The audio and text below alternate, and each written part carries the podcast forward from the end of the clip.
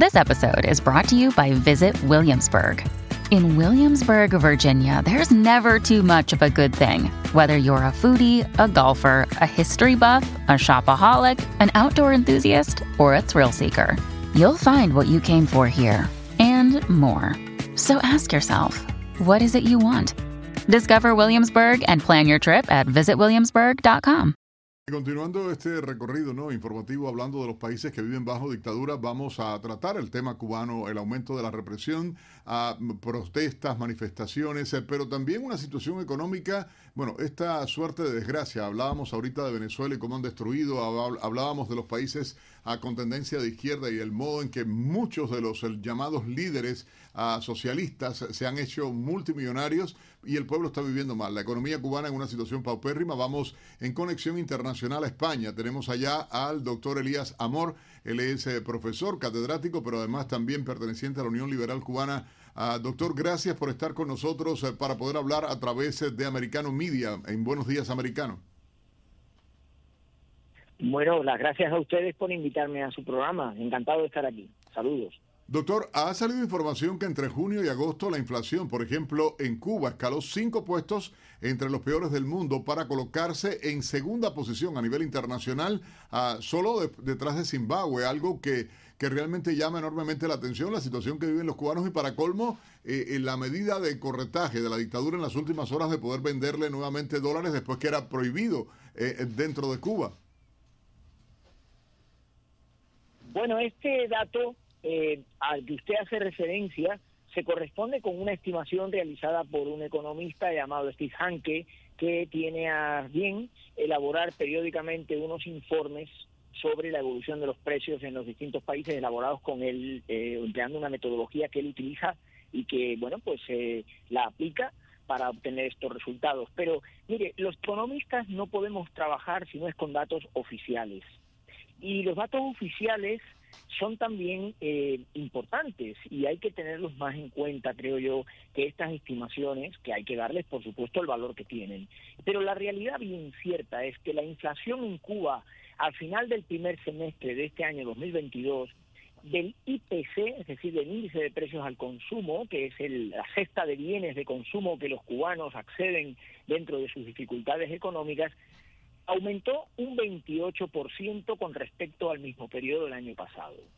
Es decir, es una tasa de inflación que es prácticamente tres veces superior a la de Estados Unidos o la de la Unión Europea, por tanto es una tasa de inflación elevada, pero se inscribe por tanto en este 28% que es el dato oficial y que nosotros tenemos que utilizar para comparación. Es evidentemente una tasa muy superior a la de la República Dominicana, que fue de un 6%, la de Panamá, que rondó el 5%, como he dicho, la de Estados Unidos, que está en el 8,9%, en uno de los niveles más altos de los últimos años, pero este es el dato oficial, este es el dato que tenemos que utilizar para realizar comparaciones entre países, porque si no, cada luego cada uno tiene el dato que, considera conveniente y yo creo que eso eh, no es lo que los economistas debemos utilizar. Yo no es que descalifique las estimaciones del profesor Hanke, ni mucho menos, pero le doy el dato oficial en el que Cuba, insisto, tiene una tasa de inflación de un 28% que es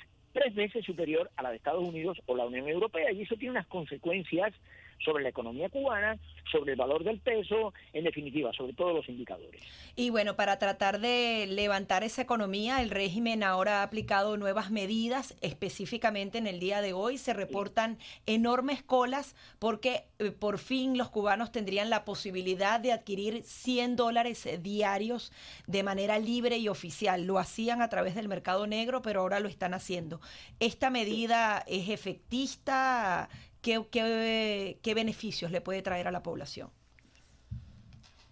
Bueno, esta medida, insisto, una vez más, se inscribe dentro de esos golpes de efecto, como usted ha dicho muy bien, que al régimen comunista cubano le encanta de vez en cuando realizar. Para empezar, imagine usted que en Estados Unidos usted mañana va a cambiar dólares por euros, que es un comportamiento absolutamente razonable en cualquier país del mundo, y a usted le dicen que solo puede cambiar 100 dólares no le permiten cambiar más. Bueno, eso se llama racionamiento. Y eso es algo que el régimen comunista en Cuba viene practicando desde que triunfó la revolución. se ha empezado racionalizando eh, o racionando la comida, luego se racionó la electricidad y han venido los apagones y ahora racionan también las divisas que usted puede cambiar en el mercado cambiario. Esto es una verdadera vergüenza. Es una forma de decir a los cubanos que en Cuba les van a tratar de forma diferente y además con un tipo de cambio que no se corresponde con la realidad, es un tipo de cambio que no obedece a las características estructurales de la economía cubana, que debería haber sido lo primero a tener en cuenta. Moraleja de esta historia, pues que esto no va a acabar bien. Y en los próximos meses veremos cómo los cubanos rechazan esas colas en las cabecas y en los bancos que salen hoy en los periódicos, porque efectivamente van buscando el efecto mediático y volverán de nuevo a confiar en sus compatriotas que ofrecen esos cambios en el mercado informal, que es precisamente lo que quiere el régimen comunista golpear quiere acabar con ese mercado informal que en Cuba funciona de maravilla y es el que permite que un cubano no consiga solo 100 dólares, sino 300, 500 o 1500, los que necesite en función de sus necesidades. Claro, la intención de ellos es mantener al pueblo ocupado, pero la realidad que está viviendo es otra. Usted mencionaba los apagones y las manifestaciones que se han estado eh, llevando a cabo que tratan de ocultar también, pero otra de las realidades es que eh, hay muchos que no ven mucho futuro, ya lleva 62 años ese régimen y están tratando de salir del país a toda costa y se está revelando en las cifras de los que han sido interceptados tanto cruzando el estrecho de la Florida como los que han llegado a través de la frontera. Eh, ¿Cómo, cómo podría buscarse otra alternativa o solución para esto, porque es que parece que milagrosamente el régimen a lo largo de los años, cuando ha tenido estas dificultades económicas, aparece algo, se inventan algo eh, para poder palear la situación y la represión, por supuesto, sigue siendo uno de los denominadores comunes del régimen. Bueno, lo que hay que tener claro es que esto que se han inventado ahora con las medidas cambiarias no es una solución para nada va a seguir el problema de los apagones, va a seguir el problema de la falta de comida, va a seguir los problemas de transporte, los problemas de ineficiencia, los problemas de baja operación en las empresas, en las actividades, porque el problema fundamental es el modelo económico. Los economistas nos cansamos de repetir hasta la saciedad que la economía comunista no funciona, es un modelo obsoleto y es un modelo que es fracasado por definición, porque va en contra de la naturaleza humana. Y hasta que Cuba no se deshaga como, se, como otros países del este de Europa, que eran comunistas, de ese modelo, la economía cubana no puede funcionar y esto es algo que el régimen sabe. Yo creo que hasta el ministro de Economía lo sabe, lo sabe la gobernadora del Banco Central, los tres Canel, lo sabe todo el mundo. Y claro, el problema está en que ellos no pueden mover ficha porque ideológicamente están atados. Y esta es la situación. Ahora, a mí me llama la atención... Un cambio de modelo económico. Me llama la atención este supuesto cambio de modelo económico en Cuba y lo mismo está ocurriendo en Venezuela. Se decretaron algunas zonas económicas especiales, se está dando apertura a empresas extranjeras para que inviertan en el sistema eléctrico, en el tema petrolero. Cuba y Venezuela se podrían convertir en modelos parecidos al de Rusia y al de China, donde hay un capitalismo, pero con restricciones absolutas a las libertades civiles? Si usted me permite, Venezuela no tiene nada que ver con Cuba en tema económico. Venezuela ha sufrido transformaciones terribles por parte de Chávez en vida y de Maduro después, pero el modelo económico de Venezuela todavía permite un cierto nivel de actividad privada. Aproximadamente el 70% de los activos de la economía venezolana se gestionan por agentes privados. En la economía comunista de Cuba, desde el año 59, cuando empezaron los robos y las confiscaciones, los activos de la economía son el 90% del Estado cubano, del Estado comunista. Solo un 10% son de privados. Venezuela y Cuba, por tanto, en eso son muy distintas. Y yo creo que Venezuela si tiene petróleo puede salir adelante y puede mejorar muchísimo su funcionamiento y su desempeño macroeconómico, porque dentro de la base económica de Venezuela todavía existe un sector privado que puede funcionar, pero en Cuba no. En Cuba el sector privado que existe está dominado por el Estado y obedece la jerarquía comunista, por tanto no tiene libertad, no puede funcionar. Y las áreas económicas que se han ido creando tanto en Cuba como en Venezuela no responden a unas necesidades económicas del territorio, sino a criterios políticos. Y esa no es la finalidad de esas áreas. En Asia, por ejemplo, cuando se crearon las primeras zonas de desarrollo especial, había un desarrollo, como valga la pena la redundancia, en las zonas donde se establecieron. Eso en Cuba y en Venezuela no existe y por tanto ese modelo tampoco va a dar buenos resultados. El cambio en Cuba es el cambio de modelo económico el cambio en Venezuela es profundizar nuevamente en el sector privado, que no ha desaparecido del todo, y permitir que ese sector privado vuelva de nuevo a eh, tomar las riendas de la economía postrada desde los tiempos de Chávez. Claro, pero cambio de modelo económico para ellos implica aceptar que la revolución fue un fracaso y eso es parte de lo que no quieren admitir a pesar de que están allí las estadísticas, la evidencia y todo lo que está sucediendo, ¿no? Bueno, cada punto de crecimiento del Producto Interior Bruto en Venezuela... No, hablando de Cuba, hablando de Cuba como tal. Tiene que ver con el fracaso del modelo.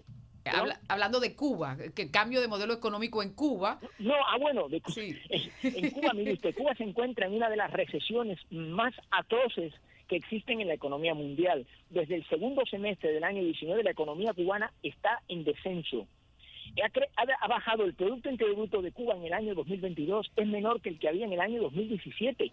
O sea, es una economía que en lugar de aumentar en el tiempo, como todos los países del mundo, va en retroceso. Por eso los cubanos lo están pasando tan mal. Venezuela, afortunadamente, no es así.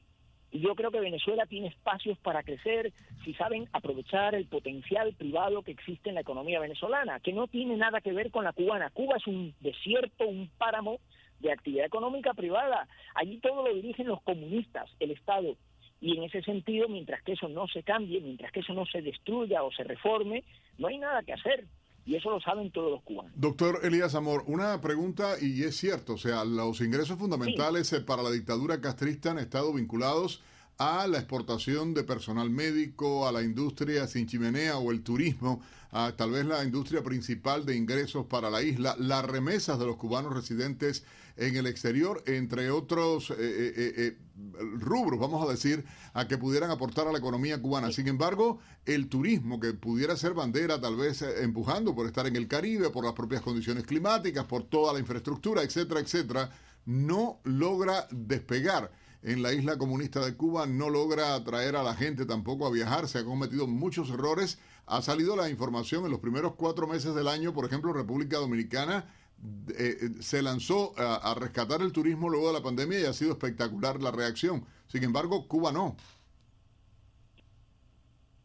Bueno, usted acaba de decirlo, eh, la diferencia fundamental es ir a, a la República Dominicana y ir a Cuba y ver cómo funciona el sistema turístico cubano y cómo funciona el dominicano.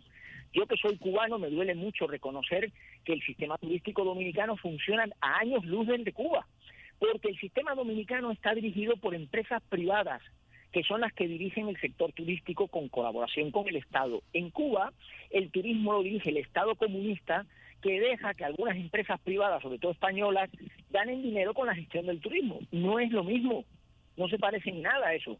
Y bueno, en ese sentido, de esa diferencia es por donde surgen estos notables también, eh, estas diferencias también tan grandes en el funcionamiento entre los dos sistemas. El modelo turístico cubano eh, es un modelo que no genera fidelidad. El turista va un año y luego ya no vuelve. El, sistema turístico de República Dominicana permite muchas opciones para que los, viajeros vuelvan de año en año. A Cuba llegan como máximo 4 millones de turistas o 5 millones y a la República Dominicana 8 millones. Bueno, pues esa diferencia obedece a algo, claro. Pues muy bien, vamos a seguir eh, dándole seguimiento a este caso. Muchísimas gracias.